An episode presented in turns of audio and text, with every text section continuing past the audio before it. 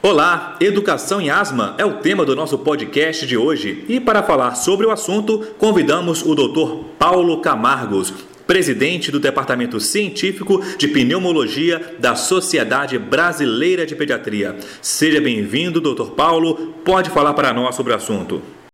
A asma é uma doença inflamatória e crônica, ou seja, ela vai ser tratada, deve ser tratada com medicamentos que têm ação anti-inflamatória e esses medicamentos têm que ser dados a, a, longo prazo. Nós podemos fazer uma comparação grosseira com a hipertensão, ou seja, ela também uma doença crônica, ela deve receber tratamento durante, no caso da hipertensão, é, a vida toda. Na asma, não está definido é, o tempo, a duração do tratamento. Quem vai dizer isso? O se o tratamento deverá ser interrompido ou não em um dado momento e reintroduzido ou não num dado momento, vai ser a avaliação clínica e às vezes é, com exames funcionais, como é o caso da espirometria. O que importa é que o tratamento da asma, ela apesar de não termos cura para a doença, esse tratamento é, praticamente garante, os, as drogas atuais é, garantem uma vida praticamente normal. São muitos os atletas olímpicos, asmáticos, que, que nem pelo fato ou a despeito da asma têm desempenhos físicos é, exemplares. De forma que é fundamental, e isso é passível e possível de ser adquirido, é fornecer, oferecer ao paciente uma vida quase normal, se não normal. Para tanto, é fundamental, e isso é um grande problema em qualquer doença crônica, é fundamental que a medicação prescrita, a posologia prescrita, seja seguida rigorosamente pelo paciente. Nós sabemos que nas doenças crônicas a adesão ao tratamento não ultrapassa 50%, 60%. Na asma, o complicador que representa o uso da via inalatória, isso é, implica é, numa taxa de adesão às vezes menor. E isso está longe de ser o ideal e longe, obviamente, de obter o, de obtermos o, o controle total da doença.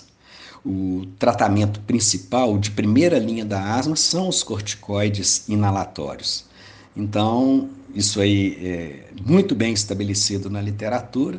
Nós, nós não podemos abrir mão deles, de forma que é fundamental que o médico acompanhe a cada consulta, que deve ser feita a cada três meses, como está o consumo da medicação.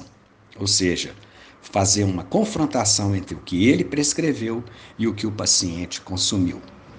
Além disso, e referente também às medicações inalatórias, a técnica inalatória correta ela é fundamental. Se o paciente está usando, por exemplo, é, inaladores pressurizados, ou se ele está usando inaladores de pó, o médico tem que saber, tem que ter consciência é, dos passos obrigatórios para cumprir todas essas etapas e a medicação, obviamente, que, que todos nós queremos é, atingir vias aéreas é, menores, onde então mais estreitas, mais distais, onde então ali o medicamento, especialmente corticoide inalatório, vai fazer seu efeito. É fundamental também que as visitas de controle sejam regulares.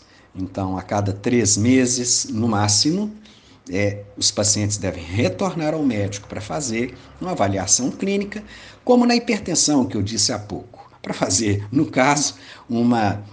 Se na hipertensão é o controle da pressão arterial, verificar a pressão arterial, no caso da asma, nós vamos saber se a criança está é, apresentando ou não despertares noturnos, se ela tem tosse ao exercício, no caso da criança pequena, se ela tosse quando chora ou quando dá gargalhadas, por exemplo.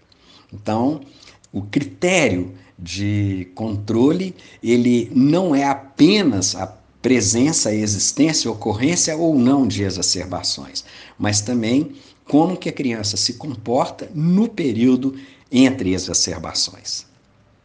Fundamental também que, é, eventualmente, como pode acontecer, mesmo a criança com o uso de corticoide inalatório, que ela possa vir a apresentar uma exacerbação, então talvez um único ponto que eu gostaria de frisar nessa, nesse capítulo de educação de asma é exatamente que a criança, o médico forneça à criança um, e à família um plano escrito para a eventualidade eh, de exacerbações. O que deve ser feito? Administração de broncodilatador, a dose de ataque, quando é, inclusive, inclusive, por exemplo, se uma crise acontece no meio da madrugada, com todas as dificuldades, por exemplo, de acesso a serviços de saúde, inclusive, se for o caso, é, da família dar a primeira dose de corticoide. Mas tudo isso, obviamente, é fundado numa relação médico-paciente, pediatra-paciente, pediatra-família,